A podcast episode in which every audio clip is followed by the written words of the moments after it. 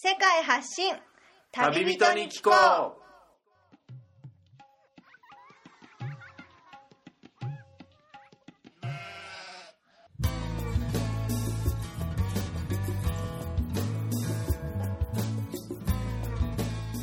この番組は世界各地で出会った興味深い日本人の旅人にざっくばらんにいろいろなことをインタビューしていく番組です。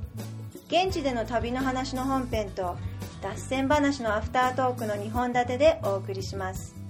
さて今回の旅人からは世界のどんなぶっ飛び話が聞けるのでしょうか？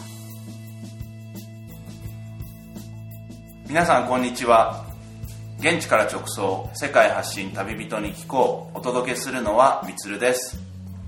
また前回に引き続きアフリカのマラウイから今回も放送をお届けしていますがまた現地在住の日本人の方に幸運にもあのお会いすることができたので、えこの方々の、生活について活動についてちょっとお話ししていただこうかと思うんですがまずこの生活についての部分で、今回在住のこの方々の暮らしに私 MC みつるがちょっと数日間混じらせてもらってその農村部にあたる場所で生活をさせてもらったんですがここでの暮らしが個人的には日本の暮らしと比べてかなり貴重な体験になったのでこの話プラスお二人が在住なさってるえーここでの活動内容についてえー興味深い活動内容についてえー早速お聞きしていこうかと思います。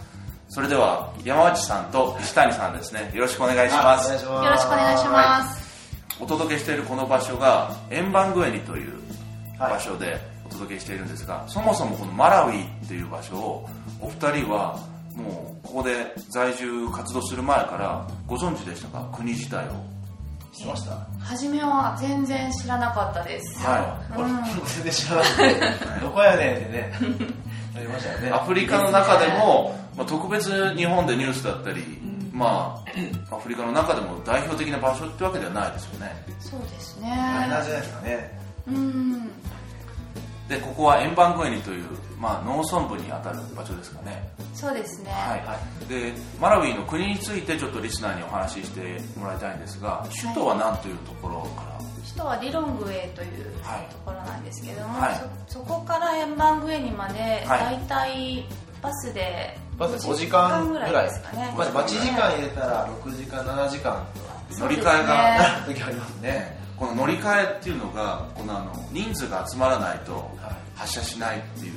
そうなんですよ。場合によっては最長何時間ぐらい待ったりとかいや何時間やろな。3時間とか。そうですね。あでも4時間待ったことあるな。4 すごい。時間。ちょっと時間が計れないですよね。本当ねいはい。つでんねんってあのマラウイの人も怒ってたぐらいです。かあ思ってたぐらい。で人数が集まらないと運転手もガソリン代のこととか。いやね本当にねうん。途中止まりますからね。ね。4時間待って止まりますからね。で途中だってそのバスって言っても乗り合いのトラックだったりする場合があったり、えー、そうですね、うん私最高リロングウェイに行くまで5回乗り換えをしたことがあってミニバスを。ミニバスを。もう最後の方笑っちゃいました移動 だけでもねけどもかなり疲労してしまうというか。う家を出て12時間後ぐらいにリロングウェイに着きましたその日は。もっと運が良ければ半分ぐらいで着くはずが。半分ぐらいで着くはずが。まあそのぐらいね離れた離れたというかそのまあ位置的にははい。はい、農村部からお届けしているんですが、い。マラウイのあの産業っていうのはどんなようなものがありますかね？産業はタバコ？タバコ。ですかね一番は。うん。タバコの葉っぱをこれは国外に輸出して？国外ですね。うん。まあ多分このマラウイでも消費してるんでしょうけど、はい。結構輸出してるのが多いんじゃないですかね、うん。そうですね。あと紅茶とコーヒーとあ豆と綿花も効きますね。あ綿花はい。うん。でマラウイイコール例えばどっかの国だったらコーヒーとか、うん。そのぐらいまでまだタバコっていうのも、ね、認知度がだんだん上がってくれば、うん。ね、それでマラウイのイメージがついてくるのかと思うんですけれども、まあ、産業としては産業というか、まあ、国民の多くがまだ農業を営んでる人が多い。そうですね。多分80から90%はほぼほぼね。農業にほぼそのぐらい。うん。従事してるみたいですね。でも国の中にあの地図で見るとマラウィ湖という大きい湖があって、はい。そこから魚も結構取れたりとか。そうですね。あの淡水魚。うーん。あ淡水魚。はい。まあでもどうだろうな。こっちにまあのマラウイ湖のええ。沿いのところは、はいはい。あのフレッシュな魚が来るんですけど、はい。こう僕らの円盤組はちょっと奥に入ってるんですよそうですね。湖から離れた。はい、なので結構フィッシュポンドっていう、ええ。結構ため池みたいなところにはい。あの魚を養養殖みたいなのをしてるあそれを、まあ、あの村にあの持ってきてはい。売るっていうのは結構ありますけど、あそうですね。っていうのはまあ結構トランスポートが、ええ。交通手段があまり良くない先ほどおっしゃって、えあの交通手段良くないんで、ええ腐っちゃうんですよ、ああなるほどはそれと保存するようなそういうトラックもなかったり、いない。ですからね、電電気自体もあまりねそうですね。やっぱりそうなん。だから燻製にしたりですね。うん。でもそういう知恵はね使っていかに保存を長くしてじゃないですけどでもこの街中のこの円盤具合のマーケットでも確かに小魚とか売ってるの見ますね。はい。たまに、まあ、あの車を飛ばして売りに来てくれる人もいるんですけど、はい。結構、まあ、こっちに売ってるのははい。フィッシュポンド、まあそのまあ、農家さんがえサブでやってる、ええ。まあ、副業みたいな感じでやってる養殖を売りに来てるっていうのが多いんで、えあそうですか。なんか泥臭くて泥臭い。うまくないですよね、うんああそうですね。時間も経ってるし。はい、うん。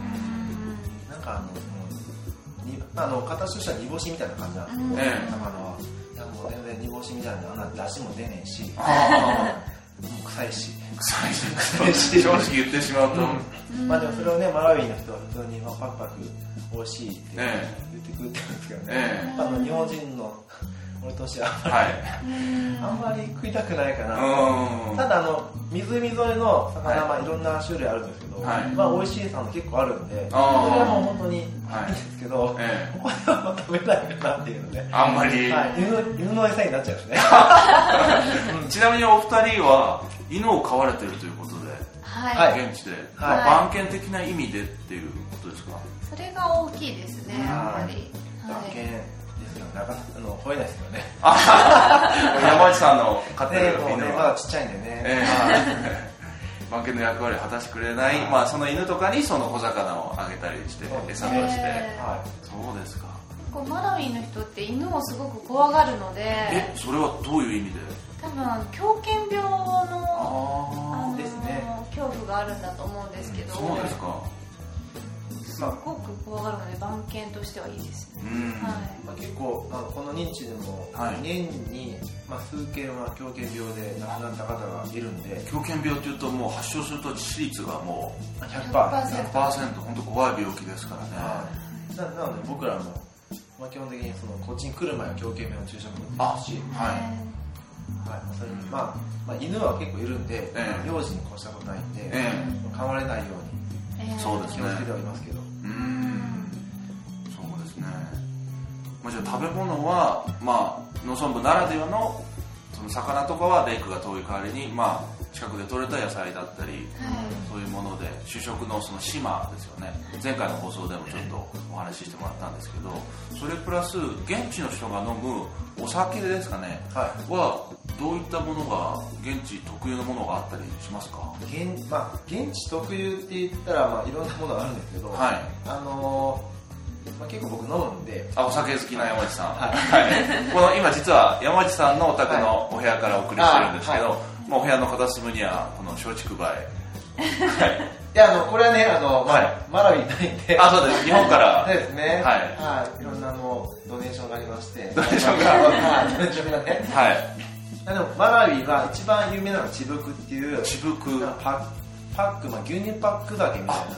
牛乳パックで売ってるお酒なんですね。牛乳パック。でまあ実際見た目はそうですね。た目は、牛え。乳パックでちょっと1.5倍。はい。大きいぐらいですけど、えはいあの中身は、まあ、水と水と。ガガっていう、まあうん、こっち、まあ、名産がトウモロコシなんで、ええ。そのトウモロコシをはい。の皮をはい。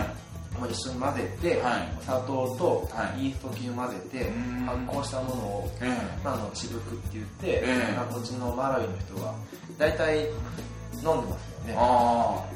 一般的に一飲まれる。般的まああの、んインターナショナルビアって書いてますね。あどういう意味なんですかね。いやわかんないですけどあでも国際的に飲まれてる？みたいな。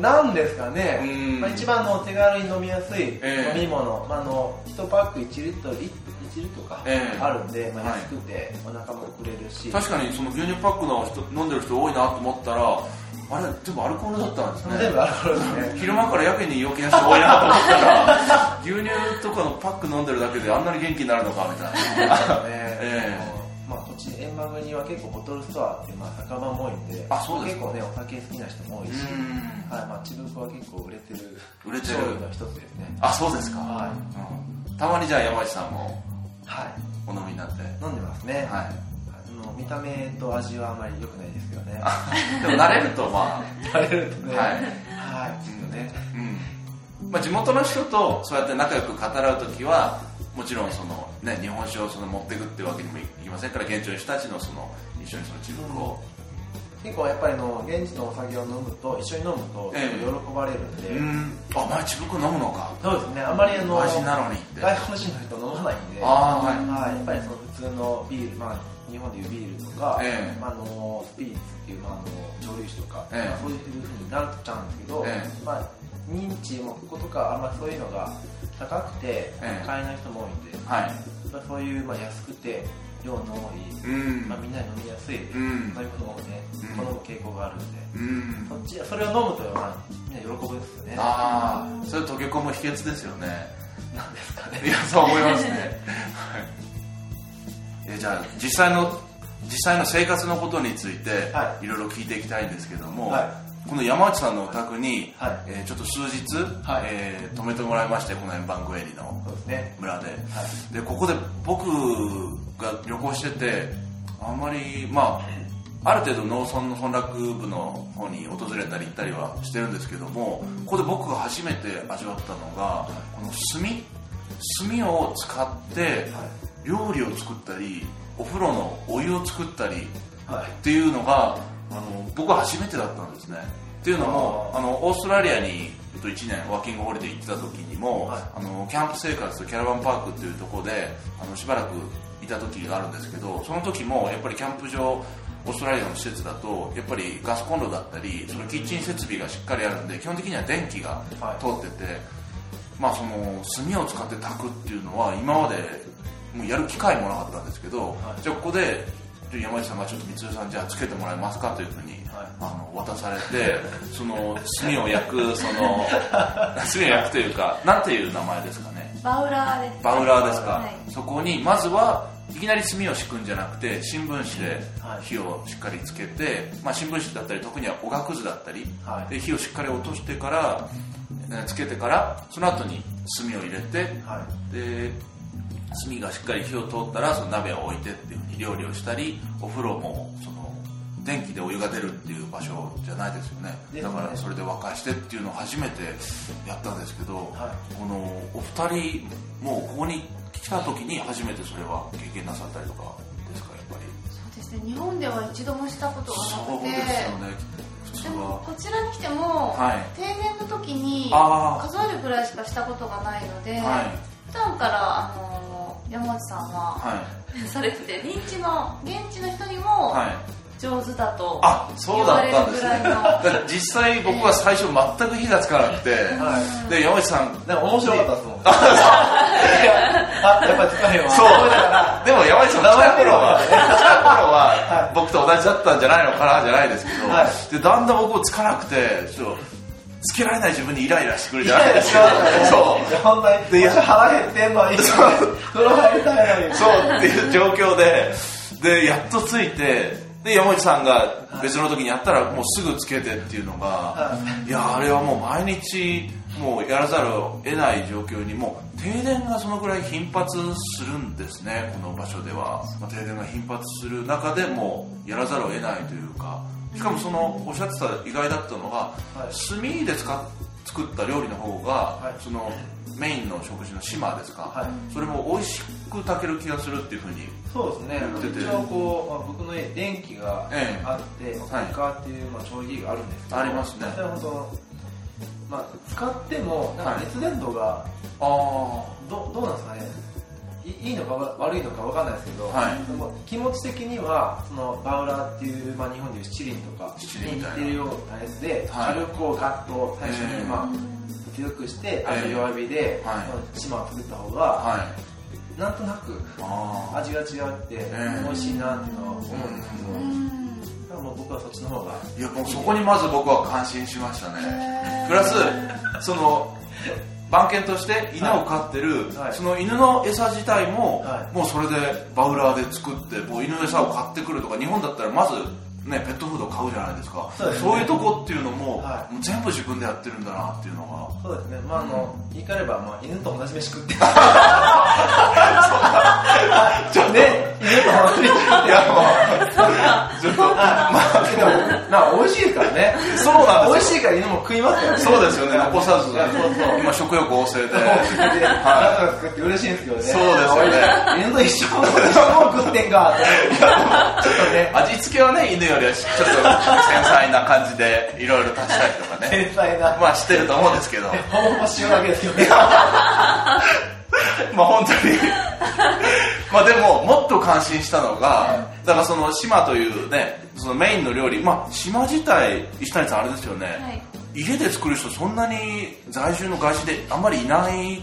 そうですね。大体やっぱりお米とかええ。パスタも手に入るので、ええ。とかそういうあと小麦粉も手に入るので、え島以外を作る人も多いと思ううん。中では、は山内さんはずば抜けてあのそうですね。島を作ってはい。もう現地に完全にそうなんですよ。一番多分この村の中で、はい。ディープな外国人の家に潜入したみたいなのが、すごいいい体験そうですね。ができてるんじゃないかなと思って。だってうまいですも。ん。そうですよね。食べたいですから。うん、プラス、その主食の部分は自分でその炊いて作って以外にもおかずをはい。その作る毎回作りますけどそのおかずがそのお二人とも家の一角にもう庭が庭の中に畑を設けててお二人とも、そこであ今日じゃあスーパー買い物行ってないからあどうしようかなっていうふうに言っててあどうするのかなと思ったらじゃあ畑のあれをね、大根の葉っぱ大根の葉っぱじゃない。かぼちゃですね。はい。かぼちゃのあれであれ作ればいいかって言ってえ？っていうふうに思ってあこれ山内さんが育てたやつなんですか？っていうふうに地元の人にその畑の部分をあの貸して地元の人が作ってるのかなぐらいに最初思ったらいやこれ全部自分が植えて育てて肥料じゃないですけどそういうのも全部やってるっていうふうにはい、そうですね。ちょっと驚きましたね育つんですねしっかりと勝手に生えてきますからね。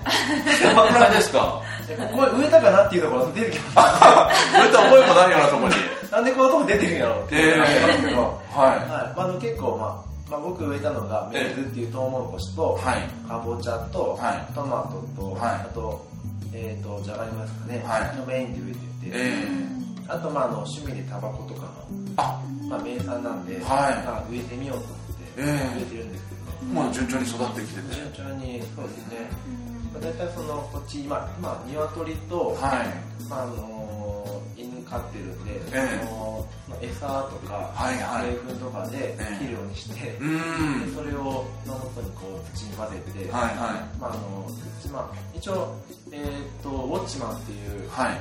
夜危ないんで、まあええ。いるマラウイの人に、えあの家の前守ってもらって、ええ。えガードマン的な。そうですねガードマン的な。はい。その人と一緒にこう畑耕したりとかはいはい。やったものを食べてます。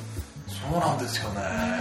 もう自分の畑で補えないものはスーパーだったり商店で買って、基本的にはその主食も自分で作っておかずもあとは調味料も本当に特にこだわったものとかじゃなく塩と最最低限のもので本当にやられたりして。でもそれで本当にこんだけ元気にたくましく生きていけるんだなっていうふうにね思いましたねたくましくしかもその鳥を飼ってるっていうふうにおっしゃったのもまた驚いたんですよ。はいはい。その家畜として番犬の番犬で犬を飼ってる他にその鳥とウサギも今うさぎいますね。はい、飼ってるってことでこの石谷さんはい。これははい。現地で住んでる日本人でマラウイの中で、はいはい。これは結構普通なんですかね？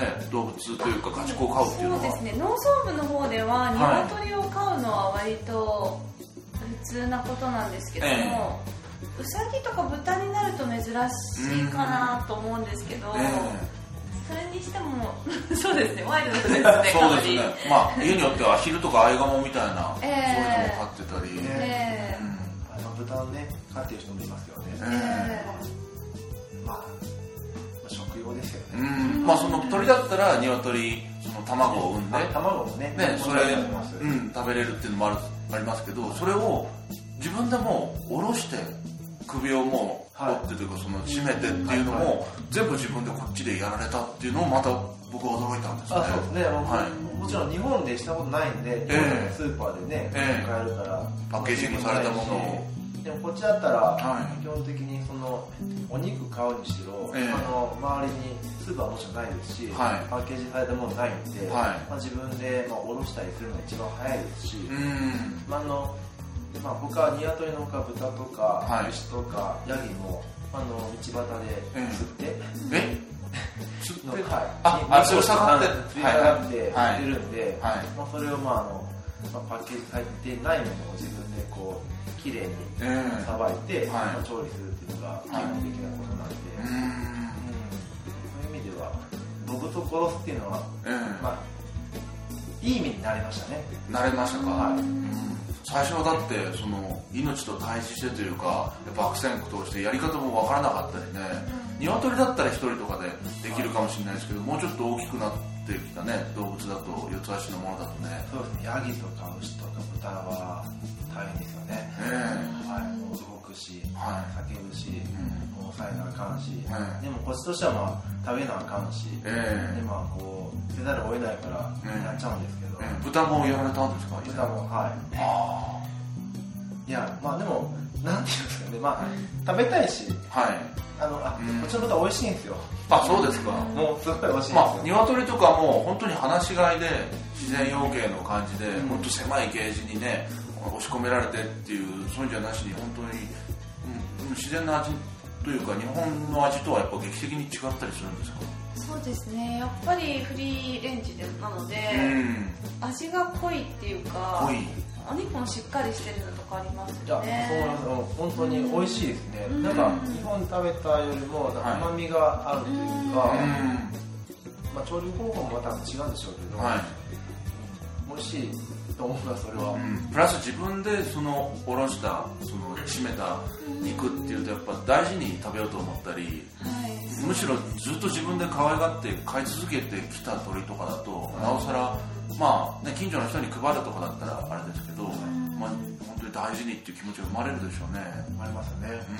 う、ん。もうまあほほぼほぼ全部食べますから、全部？はい、もう。内臓とかももちろん。な内臓もですか？足も食うし内臓はどんな風に料理して内臓現地の人だと煮込みます。煮込んで？煮込んで、はい。たまにはその卵のでっかけのやつもねあの中にあるし。鳥の体内から。そうですね。あはい、多分それも美味しいんですけど、うん。やっぱりね、自分でこう締めて食べええるっていうまあ、無駄にはしたくえない。え例えば豚だったら首一気に折れませんから頸動脈のとこを切ったりして血がすごい出ますよね。血すね。その血とかも。うちはバゲットにあの入れて、はい。置いといて、はい。まあ、それをまたあのこっちの人も、まあ、僕もそうですけど、はい。あのまあちょっとあの油と一緒にはい。煮込んで、ええ。まあ、それをまた血と一緒に食べたり。あそうなんですか。それまた美味しいんですよ、まあでもへあのあ味付けは塩だけなんですけどね、え それで十分なぐらい。美味しいですね。あ多分無駄にはしないですね。頭も食べるし。頭も？足も食うし。はあって考えたらやっぱり日本にねいつか帰った時にそのやっぱスーパーに行ったらねサランラップでパッケージングされたトレーに置いてあるのを見た時にもうこれ以外のところはどうしてんだろうみたいにね気になっちゃったりとか。うん。まあ味もね帰国した後その日本のスーパーのを食べたらあマライの方が本当に美味しかったなって感じたりとかねもしかしたら、うん思いますね日本だと鳩をあんまり食べたことがなかったんですけども。一般的に食べないですね。はい。でも先月何かのお祝いの時にええ。山内さんが、い。あの落としてくださあそうなんですか。ってには。もうそれは以前にもやったことがあってああのその時初めて会った。んですけどええ 本当にもうすごいですねサバイバルな。まあでもね鶏と一緒じゃないですかあ基本的には鳥で。うさぎもそうやし。ええはい。まああの家庭は一緒ねあのさばく家庭は一緒かなと。そうです。ええはい。首をやって。すごく美味しかったのでびっくりしました。鳩だとそんなに肉の部分が鶏よりも少なかったり。そうなんです。でも味がギュッてあ詰まってるそうなん感じでですか。スタッフ何か詰めて料理してくれあたんですそうですね。ねその日野菜とかあ玉ねぎ入れてうん。でも一応やっぱ塩焼きが一番美味しかった。ですね。美味しかったです。塩焼きうまかった。それもやっぱりそのクッカーの熱ではなくガスのではなくやっぱその炭で焼いたり。あその時も定年あったんで。あそうでした。よく見えない環境の中で 今もね夜これ放送をお届けしてますけど少し前まであの電気が停電してて、はい、もうこういうのがもう日常茶飯事な中でもうねキャンドルナイトの時も普通だったり、ありますね。うん。そうですね。そういう中でいろいろ暮らしてる中にちょっと混じらせてもらったんですけどじゃあこの円盤グエニをちょっと山内さんと石谷さんに案内してもらいましたがその教会がいくつかあって、はい。大きいものから。基本的にはクリスチャンの人たちが多く住んでる場所なんですかね。そうですね。クリスチャンの方が多いんですけど、はい。23割は多分イスラムの方もいらっしゃっててイスラムの教会もええ。少し、モスクも、うん見かけます。そうですか、はい。イスラム教だと基本的に豚がご法度とされてて。そうそね。うですよね。まあ美味しいのに。うん。じゃあね買ったりとか難しいですよね。家が近かったりすると。そうですよあのはいの以前ちょっと買おうとね、ええ思って、あのまあ、家も舞台用の家を作ってたんですあよはい。でまあ、ただあのいろいろありまして引っ越しせざるを得なくなって、えであの、まあ、引っ越しした先のはい。隣がはい大江さんなんですけど、あはい。イスラムの人で、えまあ、豚買えないと っていうこともええ。あったんで、ええ。まあ、ちょっとねやっぱり残念でしたね。そうですね。は仮に石谷さんのとこではい。あそうですね。買ってい豚買いませんか豚豚楽なんですよね。あそうなんですか？だってあの散歩とかした散歩っていうかあの放牧？ええ。ヤギとか牛だったら放牧戦争関係ど、うん。豚だったらさ同じ箇所で、うん。まあ、餌あげてたら餌は何を豚は？餌も何でもいいです。何でも。ガガですか？でもガガもあの、まあ、トウモロコシの外はい。皮もいいですし、あとまあ野菜の残りかすとかあー。レモン余りとか何でもいいです。何でも食べるんで。あめちゃくちゃ楽なんですよ。ヤギとかあのぶあの牛は、まあ、その草をね、うん。まあまあ、一緒に食べに行かないとダメなんで、うん。てかないと。ダメなんで、えー、豚ちょっと飼ってみたいな。豚安いですよねちっちゃいのだったら、へー。8000クワチャ。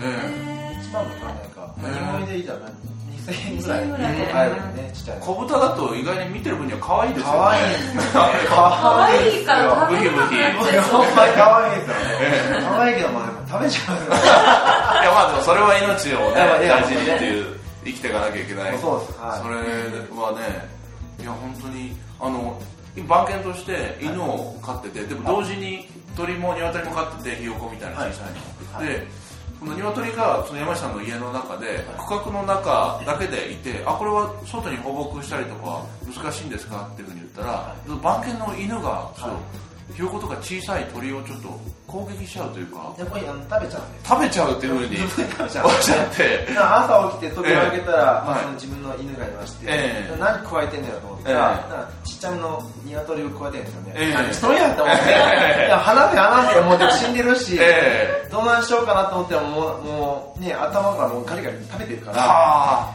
いやーあのいやワイルドやな、え思ったりするのでまあでもええ。自分ね、まあ、鶏飼ってるんで、ええ。そうはしてくないしたくない。ので、できるだけこう中ではい。飼って、まあ、必要な時、まあ、外に出す時は、はい。まあ自分の犬をこう鎖につないで、はい。まあ、あの制限するっていうのをしてるんですけど、うん。まあ自分家のまあねその小さい鶏ひよこだったりいいですけど他の家から紛れてきちゃったりしたらどうしたらいいんですかそれは？あのまあ、食べちゃったらお金払えないと弁償。弁償ですよね、はい、でも今のところまあ何匹か食べちゃったんですけど あのバレてない。あの誰のか分かんない。だってマラウイの人ほとんどもう話し飼いですもん。ここらあ辺ニワトリも走り回ってるし、ええ。ひよこもあのいっぱいいるし。見ますね。はいもうそのだ誰のか誰のか分かんないですけど、ええ。まあ、こっちは分かんないですけどただマラウイの人ははい。分かってるんですよ、ああえ特にそれバ自分のバッジをつけてるとかないですよね？いえもちろんもちろん。はい。はい、もうもう 自分のこの鶏はもう自分なのと。こへーの鶏はあの人だとええ。分かってるんで何が違うんやって。そう思う全くこっちは見分けもね。そうですね。すごいな分かい。や本るんだ当にすごいの。ね、えまあでも確かによくようやく見てた自分の鶏は、うん。まあ大体分かるんですよね。まああ分かるようになってくるかへー。分かってれば。飼ってれば。うん。他の鶏はちょっと分かんないですよね。でも減っちゃったりしたらねさあ突き止めるのも難しいですよね。まあでもうちの、えーこの前もねひよこが8匹いたんですけど、ええ。まあ、ちょっと大きくなって、ええ。まあ、半分が病気になくなって、まあ、半分は多分壊れたんでしょうね。あそうですか。はいやっぱりじゃあまああ生まれた分だけね大きくなるっていうそれは自然の掟もなかなかねのうん。まあ、同じ場所にねあのあの隔離してうん。飼ってたらいいんでしょうけど、うん。やっぱり病気とかのことまああのやっぱり同じ場所にいるとやっぱ衛生的にも良くないしやっね卵とかもあまりうまくなくなっちゃうあうん。やっぱ話し飼いにしたいのはしたいんですようね、ん。その方がまあ育ちもいいですし。そうでしょうねいや本当そういうこの生活に溶け込ませてもらってこの数日間。えそう驚きの連続だったんですけども、まあじゃないですよね。そうですよね えないですよね。もうトイレとかもあの水洗のではなくもう本当にローカルの場合は家の外にトイレがあったりするんでしょうね。そうですね。大体ま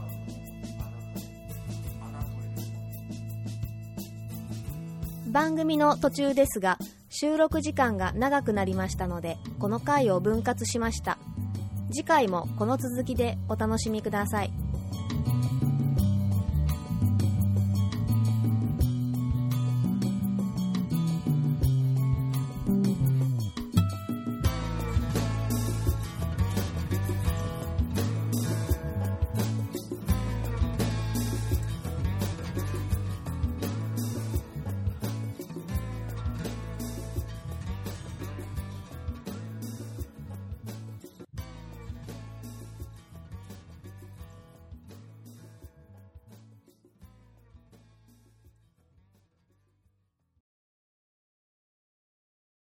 この番組はバックパッカーを応援するたびたびプロジェクトの提供でお送りしました。